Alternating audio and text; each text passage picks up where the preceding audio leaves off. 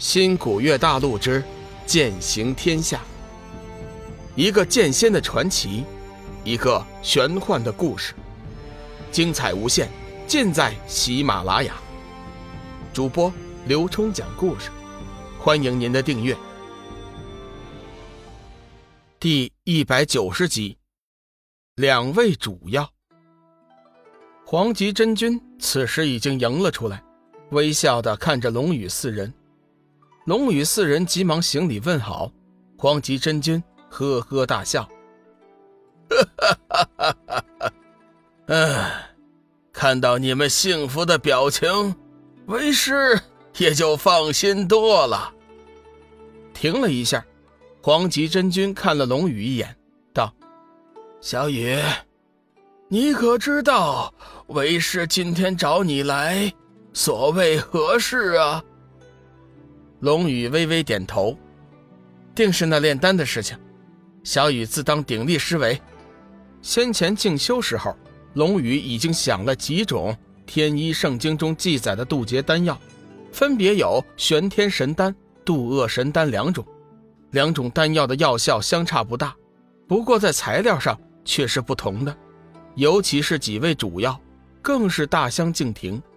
龙宇此时还没决定。到底要炼制哪一种？最终还得看黄极真君这里准备的材料。哈哈哈哈哈！你们且随我进来，看看这些所备材料如何。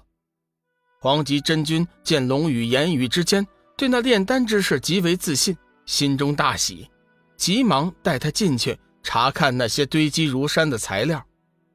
龙宇四人随后。跟着黄极真君走了进去，入洞之后，一股清香之气顿时传来，眼前却是一大堆各色各样的奇花异草。龙宇粗略地扫了一眼，暗暗点头。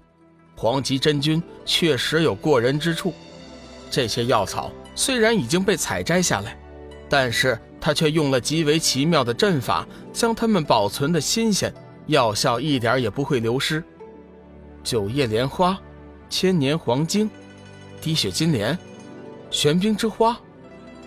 龙宇一一对比了一番，认为黄极真君准备的药物可以用来配置渡厄神丹，不过还是差了两味主药。黄极真君见龙宇微微皱眉，急忙问道：“小雨啊，可有什么不妥吗？”龙宇点了点头：“嗯，黄极师尊。”你所准备的药草，我已经一一查看了。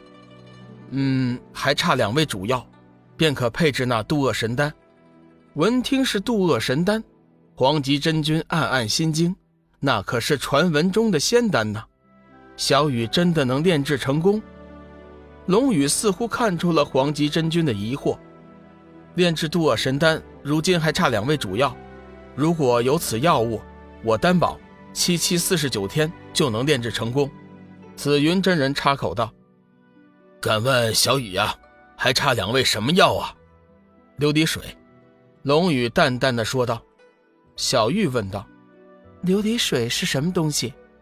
龙宇见众人也都急于想知道，急忙解释道：“根据《天一圣经》记载，琉璃水乃是极寒极阴之物，如今修真界。”只在北海玄冰之眼尚有残余，此物虽然名曰琉璃水，实际上却不是水，而是一种五色冰莲，花有五瓣，每瓣各色，分具五行之象。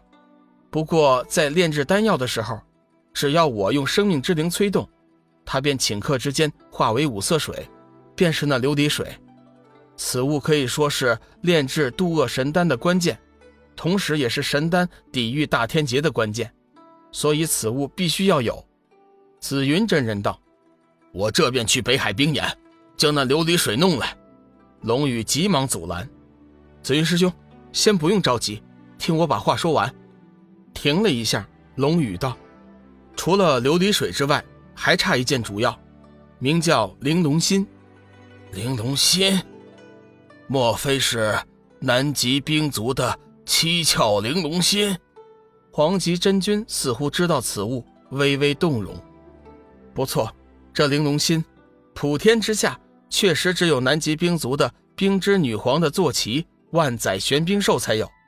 黄极真君接过话题道：“万载玄冰兽原本也是洪荒异种，不过南极冰族和外界鲜有联系，外人从未听说。我也是当年机缘巧合见到了冰族。”才帮忙救助了当年的冰之女皇，从而得知了一些冰族的秘密，也听说了那七窍玲珑之心。据说七窍玲珑之心一直都被冰族视为宝物，哎，很难呐。红罗问道：“小雨，此物可有什么替代品吗？”龙宇摇了摇头：“非它不可。”此物最大的奇异之处，就是无限制的扩大丹药的药性，可以说是化腐朽为神奇。大凡炼制丹药的时候，有七窍玲珑心的加入，哪怕只是那么一点点，也能使炼制的丹药药性大增。渡厄神丹的炼制，关系到黄极师尊的大天劫，绝对不能马虎。黄极真君沉寂了一会儿，道：“嗯，我亲自。”去一趟南极冰原，向冰之女皇借玲珑心一用。北海之行，可有紫云和红罗前去？这件法宝送你们防身。说着，也不见做事。黄极真君的手中突然多了一块金光闪闪的灵牌。紫云真人接过那灵牌，身体微微颤抖，惊道：“这这！”这是黄极风灵牌，黄极风灵牌乃是黄极真君当年赖以成名的法宝。此物据说是以天外神铁加上紫海金沙、天罡玄金等多种修真界难得一见的炼宝材料，以纯正的黄极真火炼制了百年方成。此间加入了三百六十五道阵法，威力巨大。最大的本事。就是将那对敌之人元灵收摄，莫不成府。是以当年黄极真君以此物横扫修真界，正邪两道无不闻风丧胆。黄极真君笑了笑：“啊，不错，这正是为师的成名之法宝。今日正好传与你使用。你此去北海，定然会遇见。”北海通天猿猴，此孽障在北海素有凶名，多次吞食前去北海寻宝的修真。此番前去，你可将其肉身销毁，元灵摄入灵牌，劝其行善。或许他还会带你们前去寻找那琉璃水。紫云真人急忙行礼答谢，师尊。你放心，我一定会将琉璃水带回来的。对了，你先别急着走，这里有一样东西，你带着去。等找到琉璃水，你可将琉璃水装到这盒子里面，以防药效失灵。本集已播讲完毕，感谢您的收听。